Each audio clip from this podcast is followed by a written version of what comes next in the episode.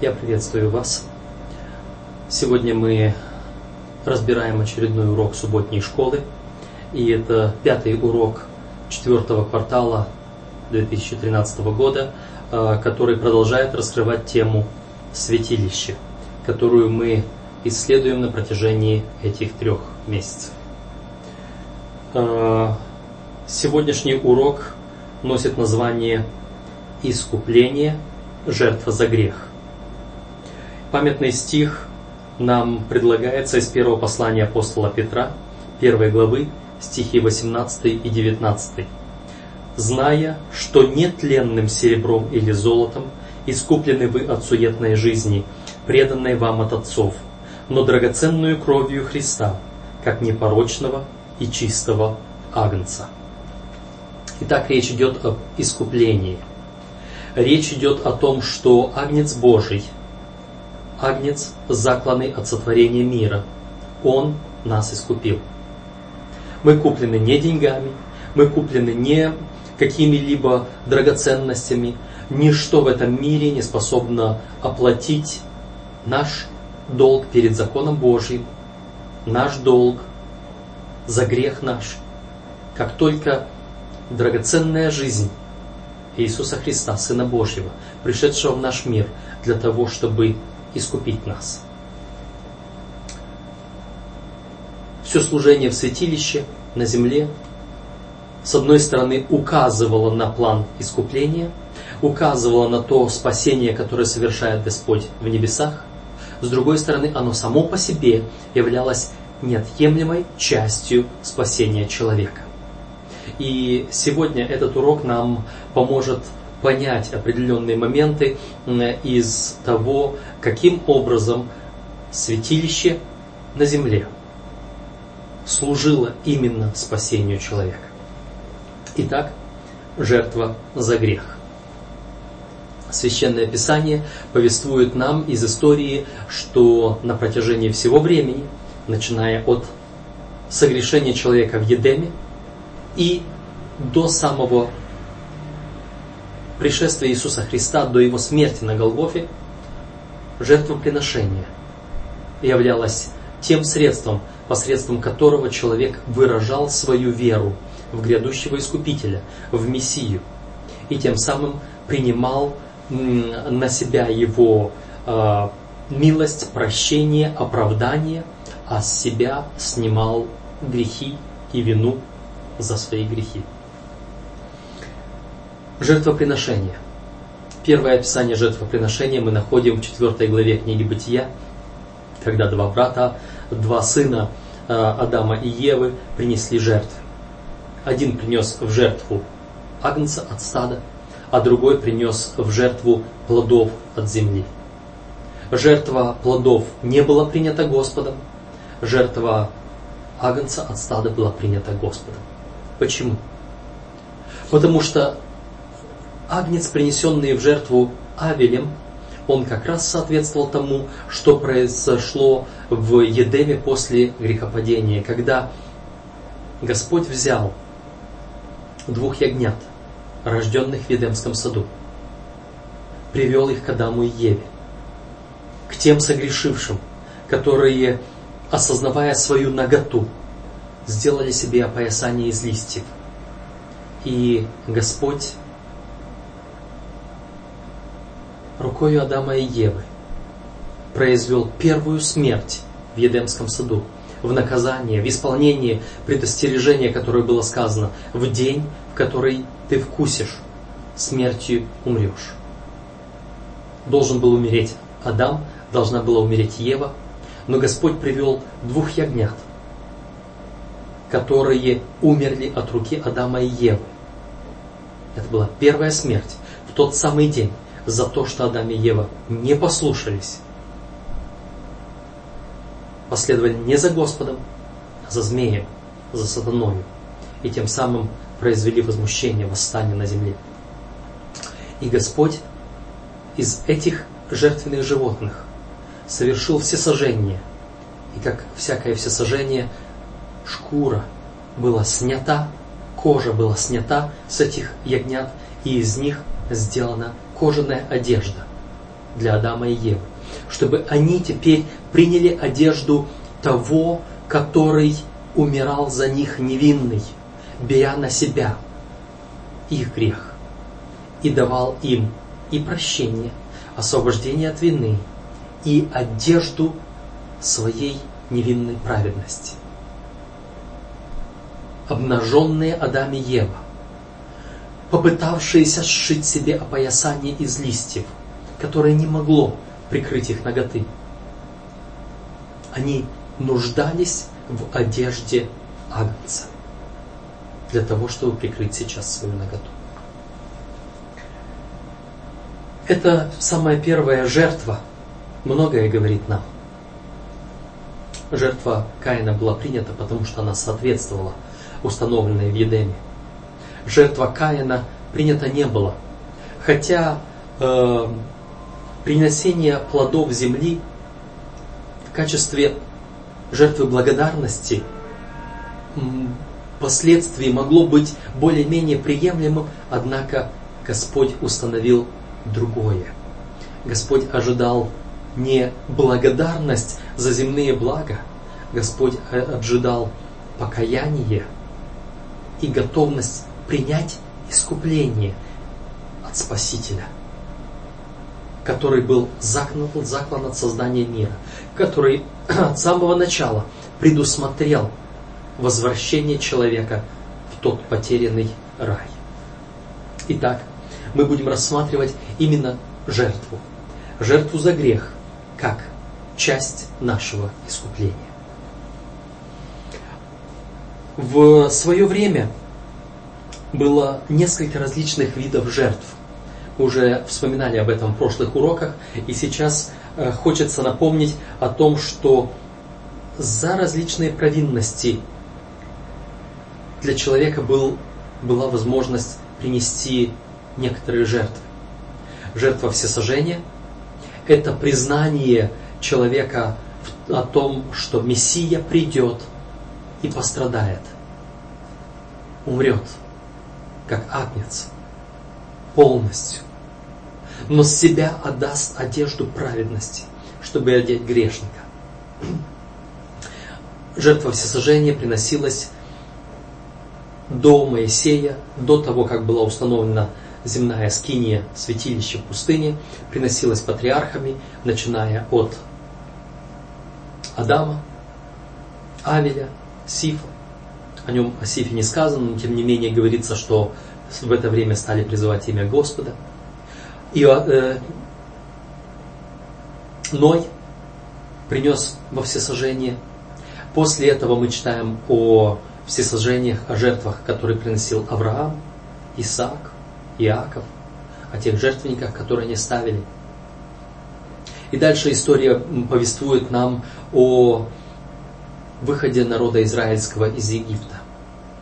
И вот тогда, когда Господь установил служение в Скинии, там было установлено и ежедневное жертвоприношение всесожжения, утром и вечером а также в то время, когда кто-либо из народа желал по своей воле, по изъявлению своей веры в грядущего Мессию, также принести всесожжение. Но были и другие жертвы. Мы сейчас не упоминаем мирную жертву, хлебное приношение, которые э, также были, мы вспоминали о них в прошлый раз. Это жертвы несколько другого рода. Нам говорится о том, что Э, была жертва за грех и жертва повинности. Жертва за грех – это та жертва, которая приносилась в случае, когда человек совершал какой-то проступок, какой-то грех, какую-то ошибку неумышленно. И по этой причине, когда мы читаем об этой жертве, когда мы э, открываем книгу Левит буквально в, с самого начала книга Левит с первых глав э, говорит о различных жертвах, которые должны приноситься, о всесожжении первая глава, дальше вторая о хлебном приношении, третья глава о жертве мирной, четвертая глава нам говорит о жертве за грех. И вот здесь есть интересный момент. говорящий о жертве за грех. Э, трижды в четвертой главе в перечислениях о том, кто, если кто согрешит, что будет, я прочитаю из 14 стиха, как один из э, случаев, одно из упоминаний. Таких упоминаний есть три. Э, с 13 прочитаю. «Если же все общество Израилева согрешит по ошибке, и скрыто будет дело от глаз собрания, и сделает что-нибудь против заповедей Господних, чего не надлежало делать, и будет виновно». 14 стих 4 главы Левит. «То, когда узнан будет грех, которым они согрешили, пусть от всего общества представят они» и так далее. И дальше описание жертвы за грех. Подобные а, мы находим а, в 23 стихе. Здесь речь идет о грехе начальствующего. Сказано 23 стих. То когда узнан будет им грех, которым он согрешил, пусть приведет, сделает то и другое. Подобное же сказано в 28 стихе. Здесь уже если кто из народа согрешит. То когда узнан будет им грех, которым он согрешил, пусть он сделает то и другое важный момент. Этот важный момент заключается в том, что Господь не вменяет грех до тех пор, пока он не осознан.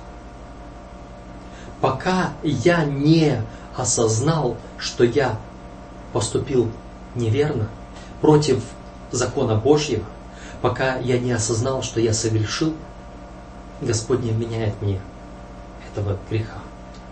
Между прочим, когда мы э, рассматриваем историю Иова, э, в самом начале, с, в первой главе, во второй главе книги Иова, э, там э, говорится о том, что Иов был непорочен. И, э, и Бог, и сатана признали непорочность Иова. Я открываю первую главу книги Иова и читаю. А, в первой главе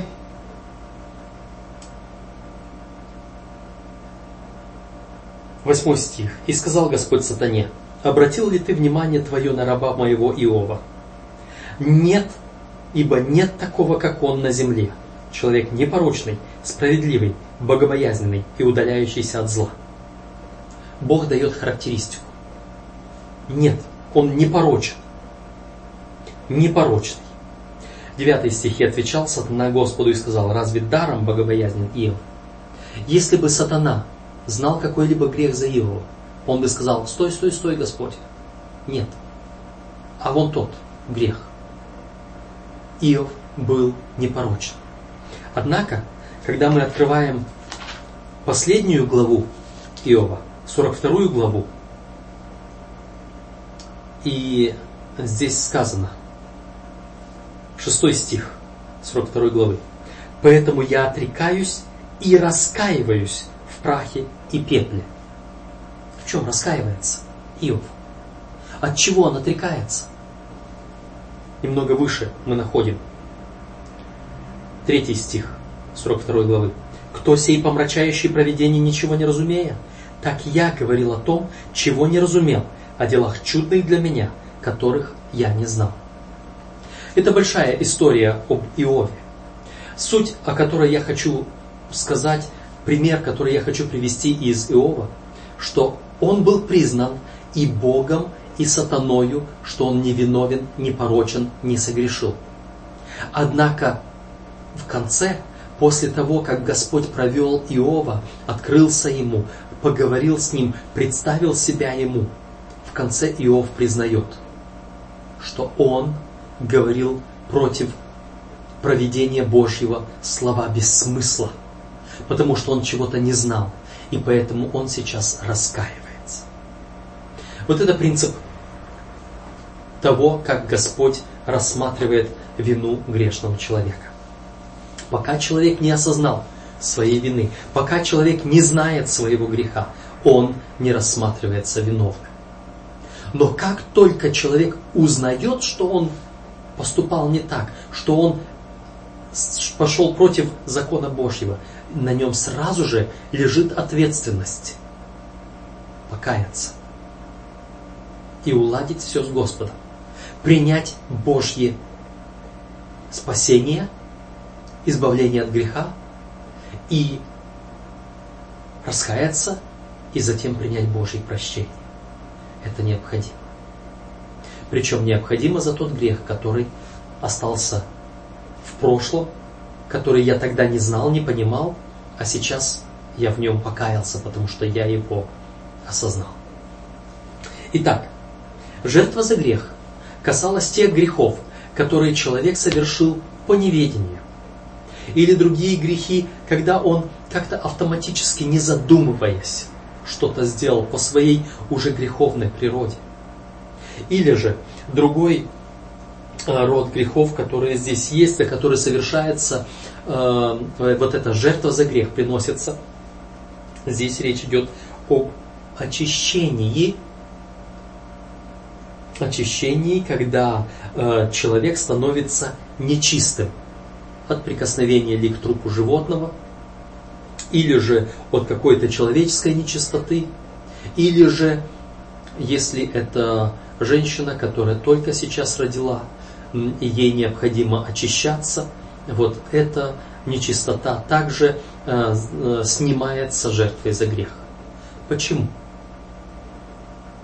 Э, в нашем уроке предлагается о том, что я читаю, такую жертву правильнее понимать как жертву очищения ритуальной нечистоты, а не как жертву, приносимую в результате совершения аморального поступка.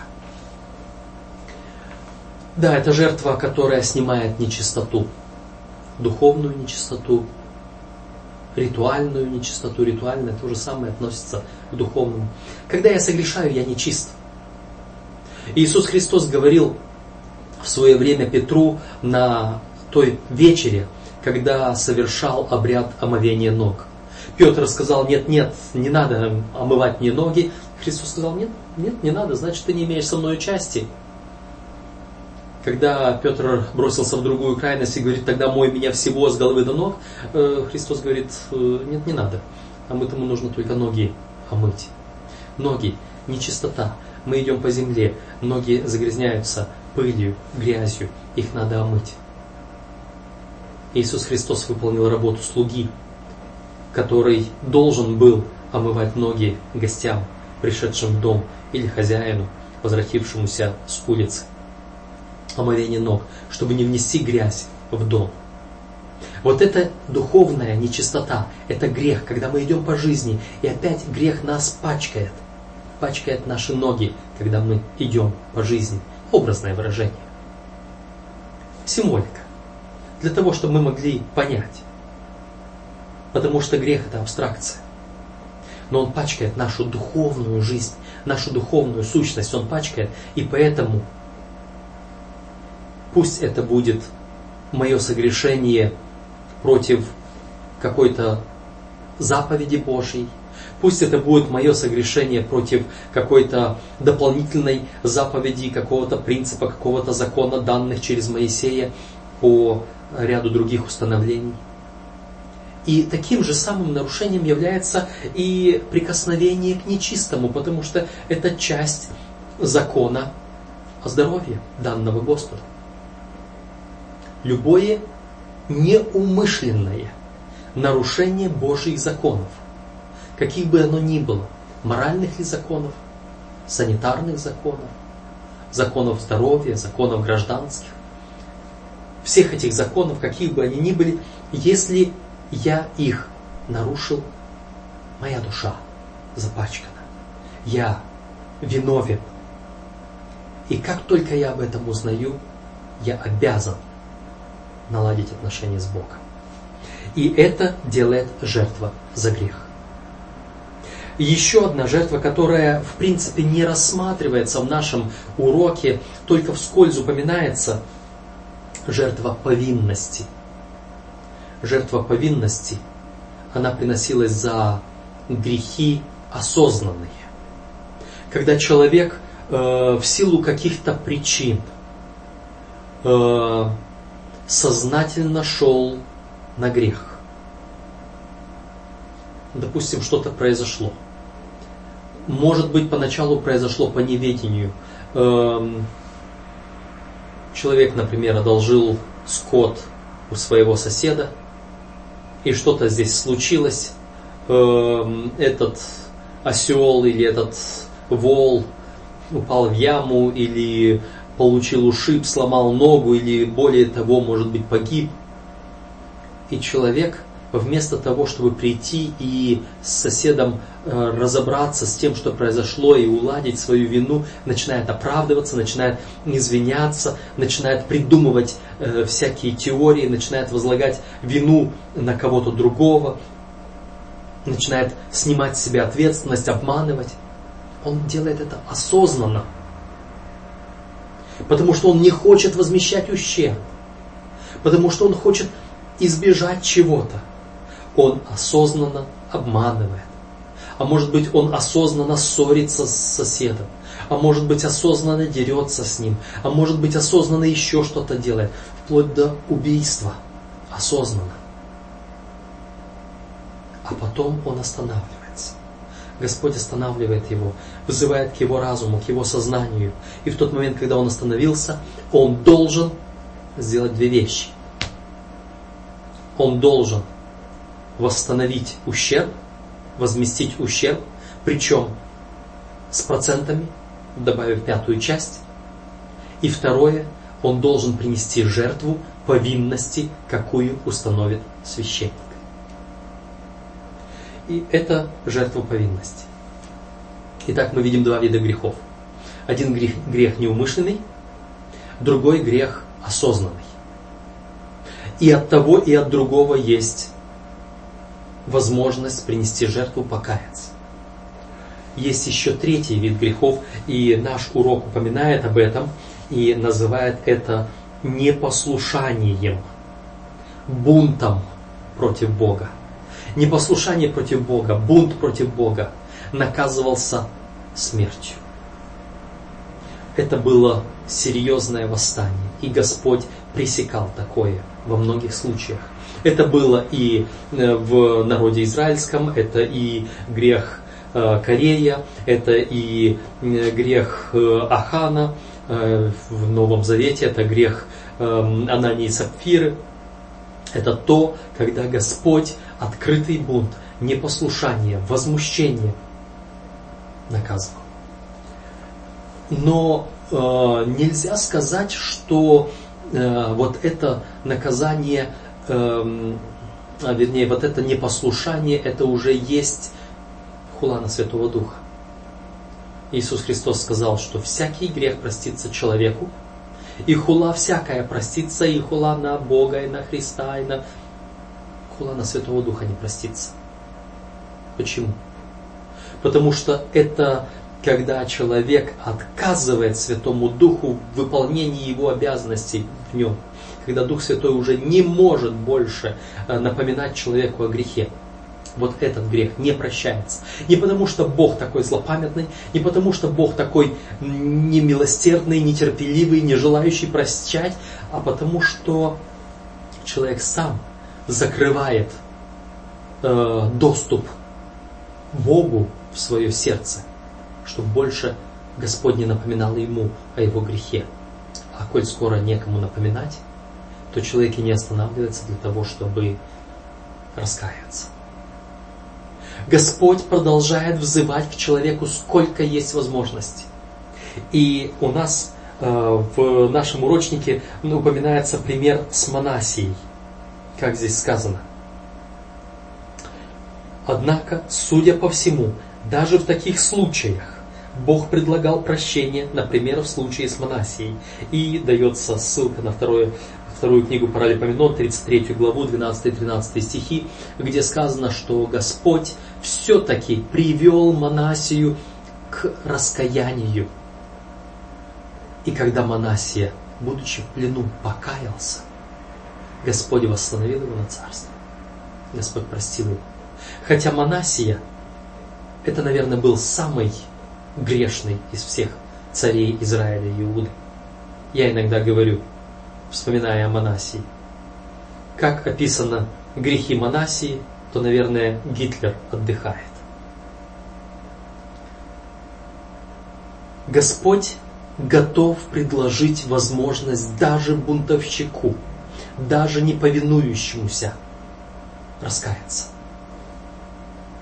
Вспомним грех Ахана. Когда он э, э, спрятал заклятую одежду, заклятое золото, серебро, которое он захватил э, в то время, когда было сказано все уничтожить. Сначала Господь взывал к его совести и сказал, выйди. Когда он не вышел, стали бросать жребий, и со временем было указано на него. И вот тогда он начал раскаиваться. Но это раскаяние было не из сожаления, не из того, что он э, сожалел о грехе, из-за того, что он сожалел о том, что наказание, которое сейчас будет. И поэтому он был наказан, лишен жизни. Есть печаль мирская и есть печаль от, Бога, от Господа. Печаль от Господа, она печалится о том, что разорваны отношения с Господом, который любит, милует, прощает. Печаль мирская печалится о потерянных привилегиях, возможностях, но не печалится о разбитом сердце. Итак, грехи и милость. В то время, когда человек согрешает, Господь идет навстречу и протягивает милость человеку. Он это сделал с Адамом и Евой. С Адамом и Евой. Он это сделал еще в самом начале, еще до того, когда первый, первое разумное существо согрешило, Агнец был заклан от создания мира. Он не был заклан, заклан буквально, но он уже себя посвятил на это служение. И он уже начал совершать служение избавления грешника, который еще появится. И поэтому, как только появился грех, сразу же появилась милость. Апостол Павел в Римлянам говорил, что где есть умножение греха, там преизобилует благодать. Вот это незаслуженная милость. И Господь эту милость протягивает, открывает. Каким образом? Интересный момент. А, нам предложена история, а, может быть, не совсем сразу понятная история а, Давида и женщины Фикои. Прежде чем говорить об этой истории, нам следует прочитать предложенные в начале тексты из 25 главы Второзакония. Здесь нам сказано, Второзаконие 25 глава, первые два стиха. Если будет тяжба между людьми, то пусть приведут их в суд и рассудят их. Правого пусть оправдают, а виновного осудят. И если виновный достоин будет побоев, то судья пусть прикажет положить его и бить при себе, смотря по вине его, по счету. Заметьте, судья ответственный за правильное решение суда. Праведный должен быть оправдан, виновный должен быть наказан. И когда выносится приговор, и когда судья находит, что ему нужно сделать, здесь сказано, судья должен положит, чтобы прикажет положить его и бить при себе. Судья должен убедиться, что наказание выполнено. Потому что он несет ответственность. Если он не позволит этому сделать, то есть если он не проследит, то судья будет виновен в том, что человек согрешил и остался ненаказанным. И вот, э, когда мы понимаем об ответственности судьи за виновного, э, мы обращаемся к этой истории, э, записанной во второй книге царств, в 14 главе, вторая книга царств, глава 14. Э, здесь у нас это история. История начинается немного раньше. Э, говорит о том, что Авесолом убил своего брата, который в свое время обесчестил его сестру. э, кровная месть.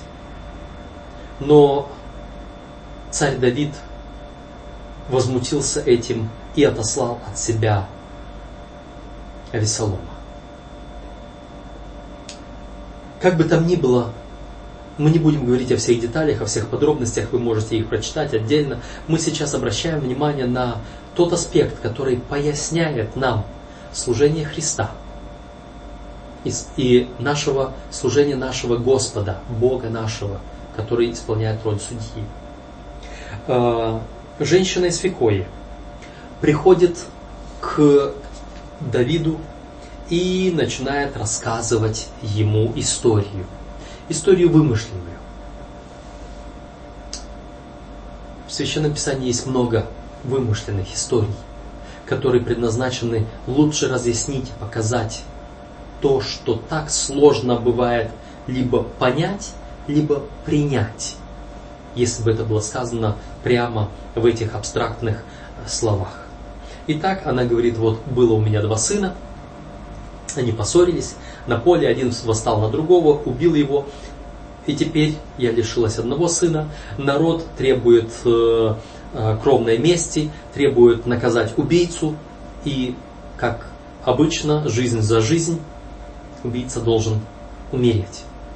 И вдова приходит, говорит, а у меня всего два сына. Один убит братом, а другого хотят убить в наказание за то, что он убил брата. С, кем я останусь, с чем я останусь, где наследство, где продолжение рода. Естественно, Давид в своей милости хочет заступиться.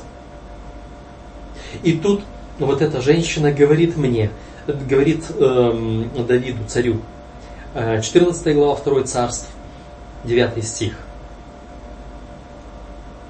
Но женщина-фикаитянка сказала царю, «На мне, господин мой царь, да будет вина, и на доме отца моего.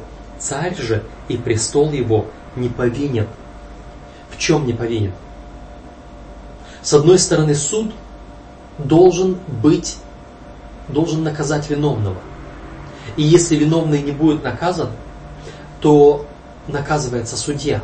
Судья виновен, что он не наказал убийцу эта женщина говорит, на мне да будет вина. За то, что ты, царь, не исполняешь поручение или повеление решения суда. Женщина берет на себя вину царя. Она позже и показывает и раскрывает истинную причину того, что должно было произойти, потому что перед этим и сказал царь женщине, иди спокойно домой, и я дам приказание тебе. Кому? Чтобы знать, кому приказывать, о чем приказывать, эта женщина говорит ему, подожди, постой. 12 стих. Позволь еще рабе сказать слово господину моему царю. Он сказал, говори. И сказала женщина, почему ты так мыслишь против народа Божьего? Царь, произнесший это слово, обвинил себя самого, потому что не возвращает изгнанника своего. Царь обвинил себя самого. А теперь что делать с царем? Он виновен. Наш Господь пожелал изначально возвратить изгнанника. У Адама и Евы было два сына. Они поссорились. Один восстал на другого и убил. И сам был изгнан из земли. Адам и Ева в тот день потеряли обоих сыновей. Один мертв, другой в изгнании. У Адама и Евы была надежда. У них родился Сиф, который занял место Авеля, который, при котором опять стали призывать имя Господь. Потомки Каина сделались теми сыновьями, дочерями человеческими. Потомки Сифа были сыновьями Божьими, потому какой путь каждый из них избрал. Однако, Господь изначально пытался возвратить изгнанного. Человек был изгнан. Человек был изгнан из рая.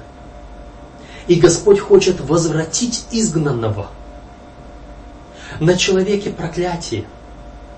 На человеке смерть. На человеке грех. И теперь судья пытается не выполнить приговор, который он произнес в Едеме, когда он сказал, в день, который вкусишь, смертью умрешь. Каким образом он может это сделать?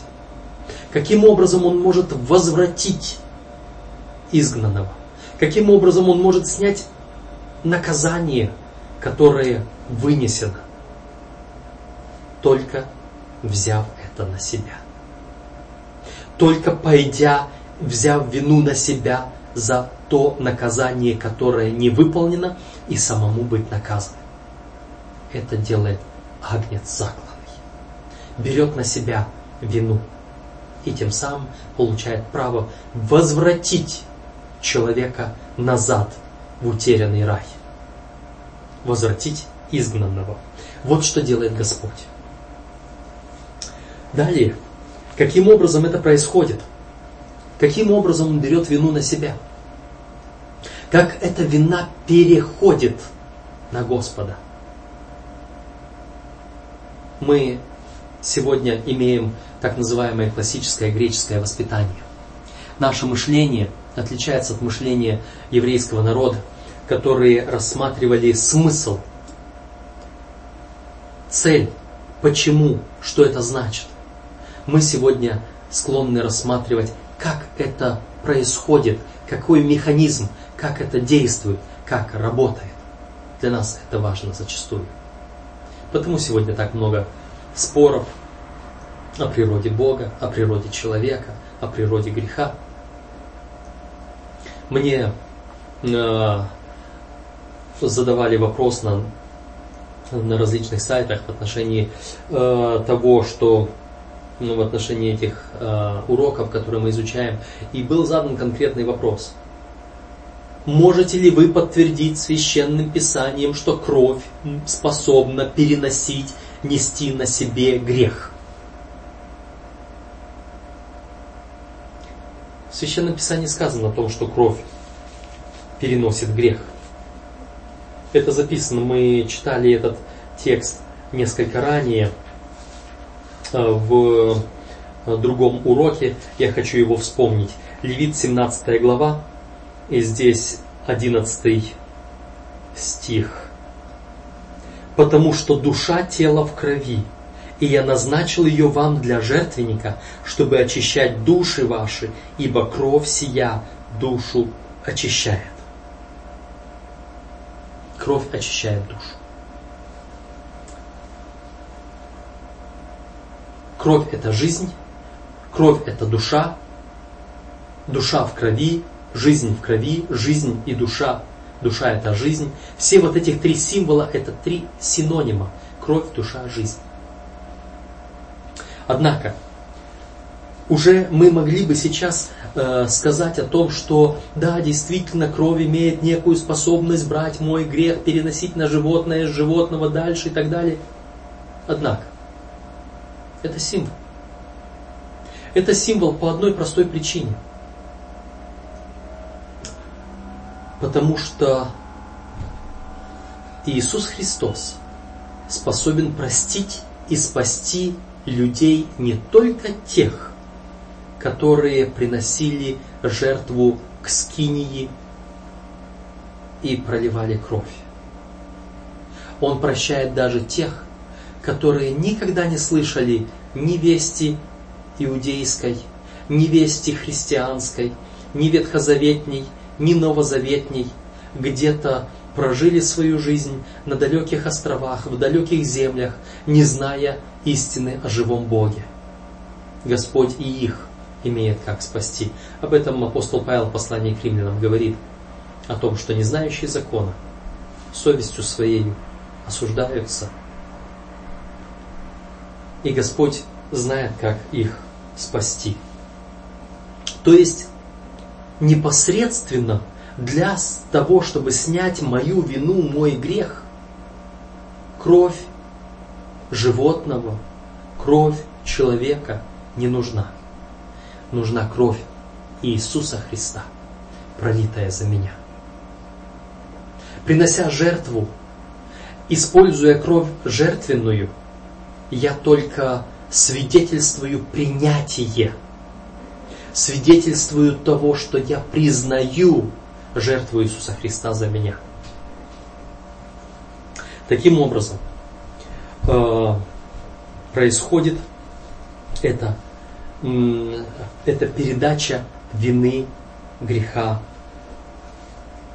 с меня на Иисуса Христа. Это описано в 4 главе Левит, мы возвращаемся э, к этому тексту, 27 и по 31 стихи, здесь приводится пример. И самое главное, когда человек узнает о своем грехе, он берет жертвенное животное, идет с ним э, к святилищу, и там есть два варианта. В одних случаях, когда это грех священника или грех общества, тогда заколается жертва, э, священник берет крови, возлагает на роги жертвенника и затем несет в скинию. Сначала во святое, заходит и там кропит на завесу, которая отделяет святое святых, там возлагает на роги жертвенника курение золотого жертвенника внутри. Кровь вносится во святилище. Другой вариант. Когда речь идет о грехе начальствующего в народе или простолюдина, тогда э, кровь жертвы за грех берется священником, мажутся роги жертвенника, остальная кровь выливается в положенном месте возле жертвенника, но при этом священник должен съесть часть жертвы за грех, часть этого жертвенного животного. И тогда грех переходит на священника. При посредстве крови в начале, а потом и самого тела, плоти, мяса этого жертвенного животного. Два варианта. Либо кровь вносится в святилище, либо кровь остается здесь, но священник берет на себя часть жертвы и несет грех на себе до тех пор, пока он сам войдет в святилище. Итак, мы говорим о том, что человек, приходя с жертвенным животным, он в первую очередь должен возложить на него руку свою и исповедать свой грех на него. Таким образом, передает свой грех на это жертвенное животное. Грех переходит с человека на животное, с животного кровь переходит на жертвенник, и дальше переходит через кровь во святилище или же через плоть животного на священника. И после этого совершения ритуала тогда производится, произносится благодать на грешника, и он считается очищен. Греха на нем уже нет. Вина его снята. Возложение рук. Вот это возложение рук, а, оно снимало грех. Когда мы смотрим а, на это животное, которое принимает мой грех, мы видим, оно становится заместительным, заместительной жертвой. Животное умирает вместо меня, оно становится грешником. Я принимаю характер э, этого животного на себя. Э, я принимаю его одежду на себя – я принимаю э, то, что Иисус Христос сделал для меня. Итак, э, мы видим, есть два варианта. С одной стороны, грех перемещается э, на э, человека, и э, с, другой стороны, э, с одной стороны, грех перемещается с человека на животное э, и через него в святилище, где обитает Господь. С другой стороны, грех снимается с человека и переносится на священника, который символизирует собой Христа. И э, когда он входит во святилище для служения, э, там он вносит грех во святилище.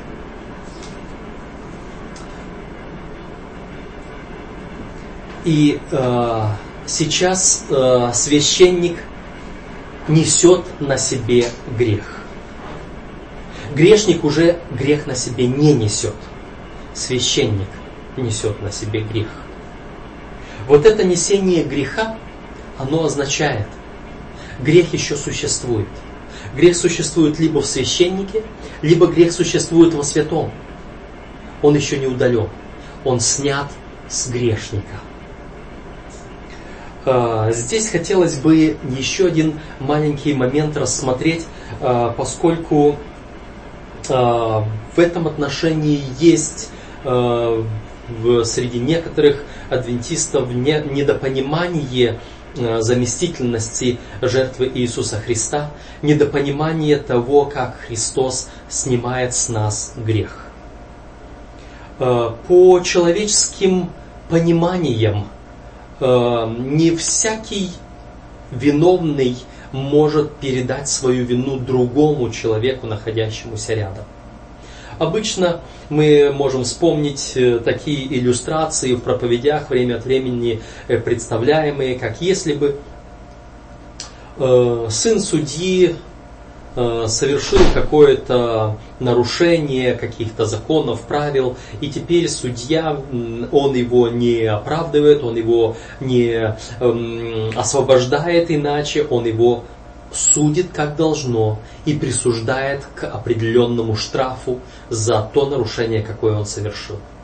И затем говорится в этой иллюстрации, что после того, как судья присудил ему наказание – он сам встает со своего судейского места, он снимает с себя судейскую мантию, опускается в зал, достает свой кошелек и оплачивает штраф за своего сына. Таким образом, как бы он берет на себя вину.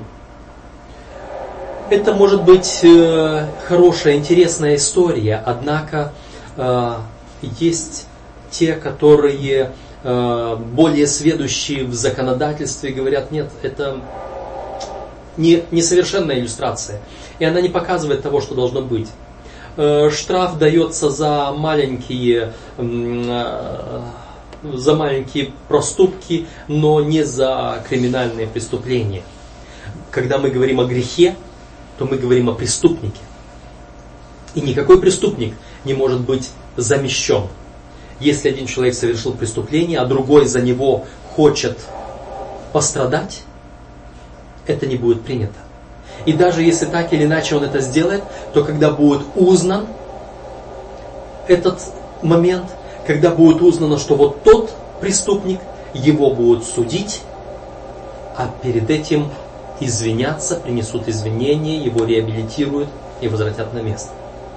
Не принимает человеческий закон заместительности за преступление. За маленькое наказание, за маленькую оплошность, э, за проступок какой-то, когда налагается штраф, штраф может быть оплачен любым человеком, потому что он э, здесь главное удовлетворить требования. Требования закона, что штраф должен быть оплачен. А здесь нет. По этой причине некоторые люди следующие в законе, в законах человеческих, говорят, не может Господь поступать не, не по законам, несправедливо. Не может быть э, заместительности за преступление. Поэтому они рассматривают один из человеческих законов, который касается корпоративности – может быть, вы слышали э, учение о корпоративном покаянии, которое э, временами некоторыми людьми представляется в наших церквах. Оно не имеет библейского основания. Оно не имеет основания в духе пророчества. Корпоративность – это попытка некоторых людей представить более, э, юридически верно, по-человечески то, что э, они узнают в Священном Писании об оправдании человека. Э, что такое корпоративность? Что такое корпоративная ответственность? Представляю вам пример. Э, если э, в какой-либо организации, на каком-либо предприятии это предприятие совершает преступление, естественно, оно совершено одним из сотрудников этого предприятия, каким-то ответственным лицом, должностным лицом, работником. Но ввиду того, что это сделано предприятием, судят не того человека, который непосредственно совершил это дело, судят все предприятие. И вызывается в суд представитель этого предприятия, чаще всего его руководитель или юрист.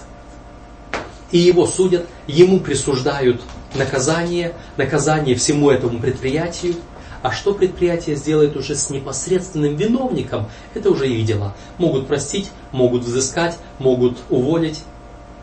То есть, что значит корпоративная ответственность?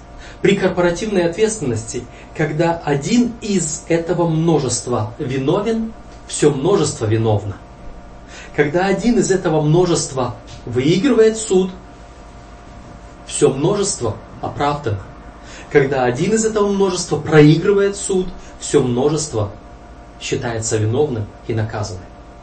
И поэтому они говорят, поскольку э, в посланиях апостола Павла сказано, что вот через первого Адама все согрешили, а через второго Адама все э, получают спасение, то Иисус, будучи вторым Адамом, Он пришел на землю, Он принял э, человеческое естество для того, чтобы стать одним из нас, чтобы стать нашим представителем.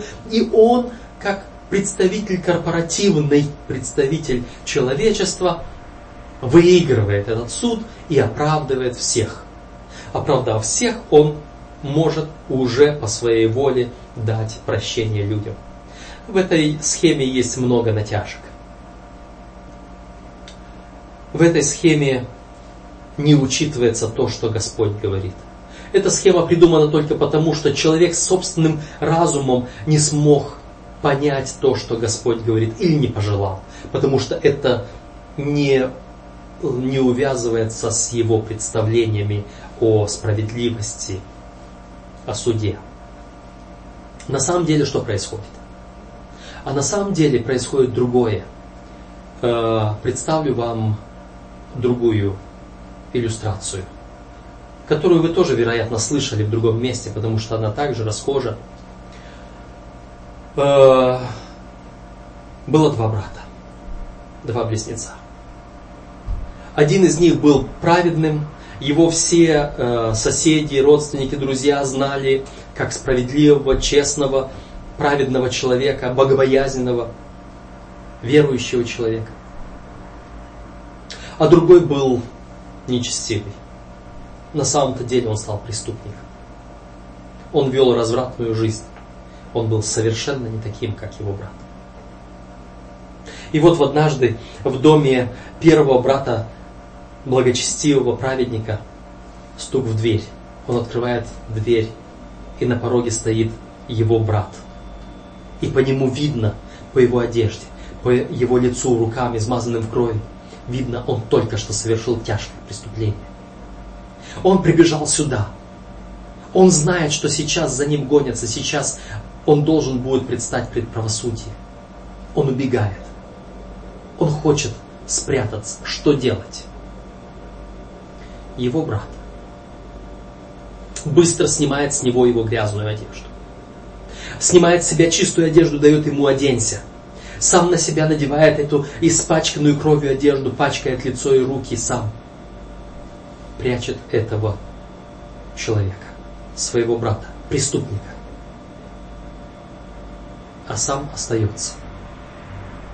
Спустя мгновение в дом врываются блюстители порядка, все очевидно, они арестовывают этого человека.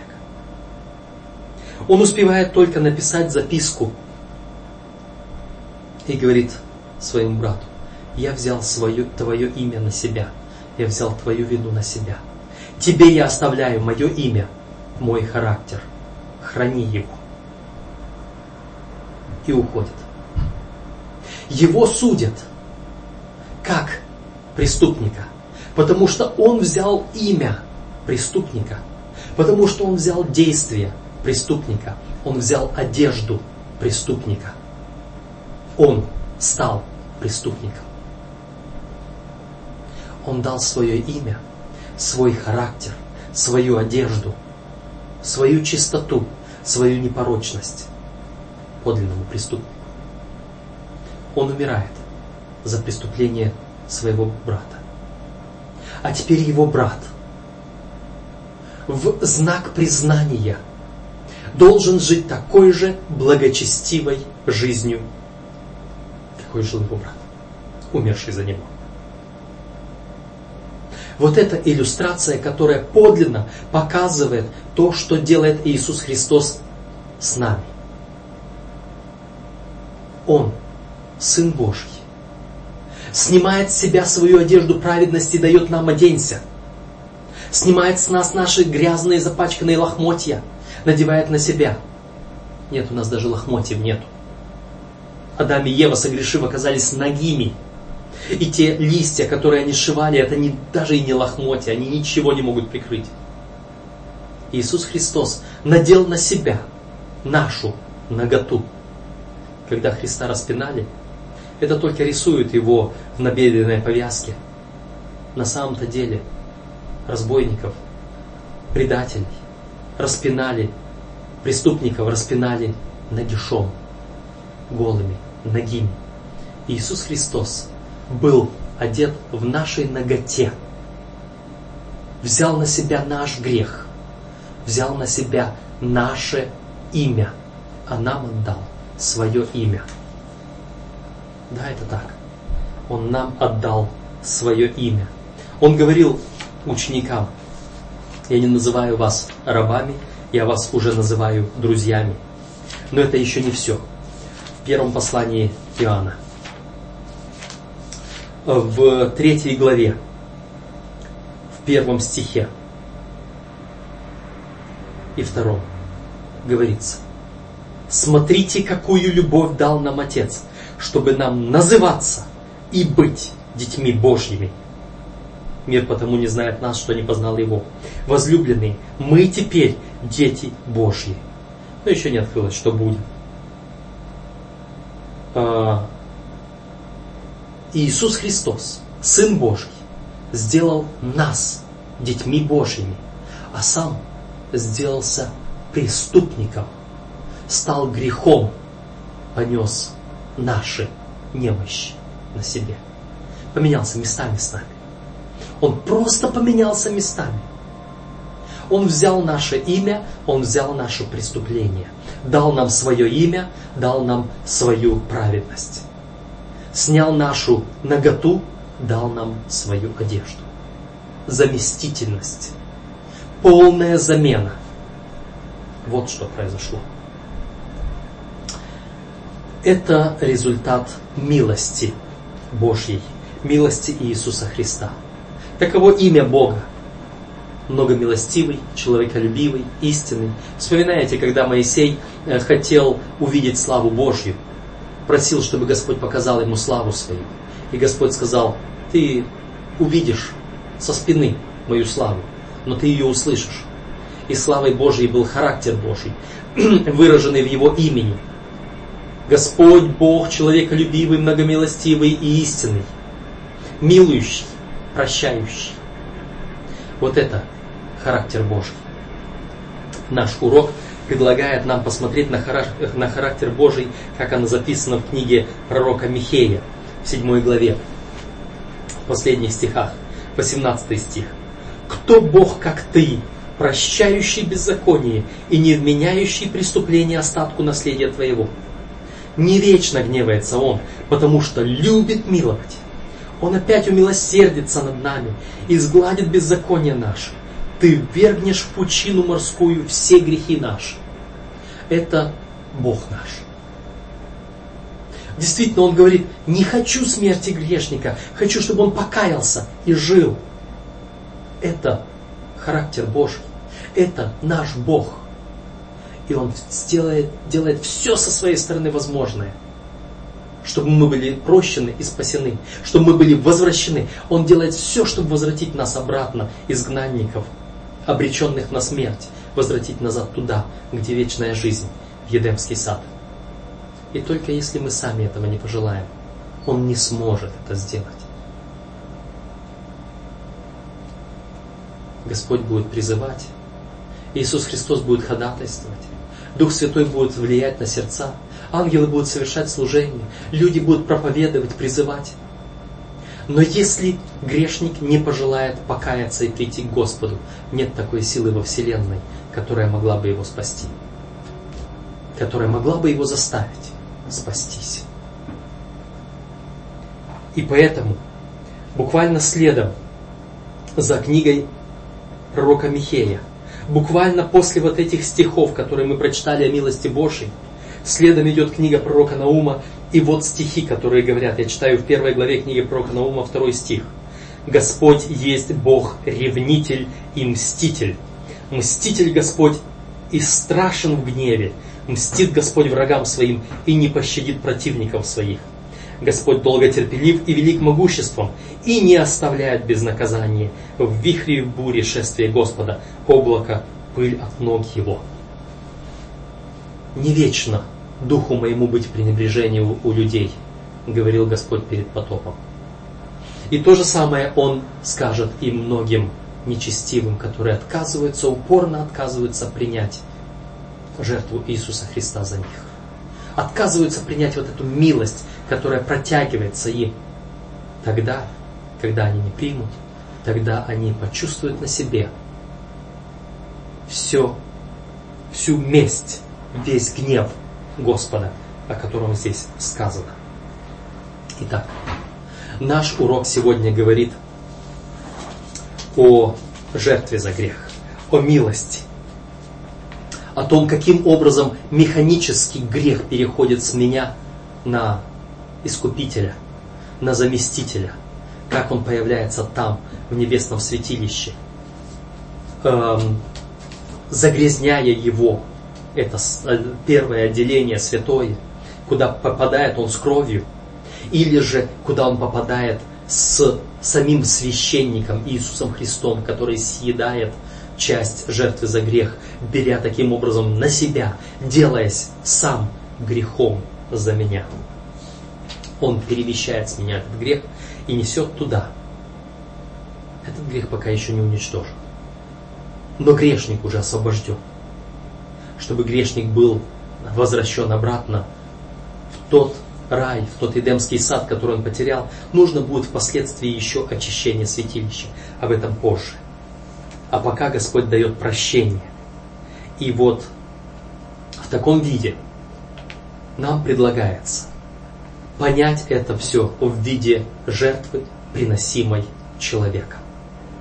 Сегодня мы не приносим жертвы. Истинная жертва однажды была принесена. Я и ты своей рукой, своими грехами. Мы пригвоздили эту истинную жертву ко кресту, вознесли на жертвенник долгов. Мы вонзили в него нож нашего греха, пролили его кровь, которая течет за нас, беря наши грехи, омывая нас. И Он отдал нам свою одежду праведности. Ты возьмешь ее. Я желаю получить и удержать это спасение, предлагая мне, мне Господом. Служение в земном святилище. Вот эта часть. Это часть моего и твоего искупления, которую совершает Господь, еще будучи закланным от создания мира. Прими же его. Господь да благословит тебя.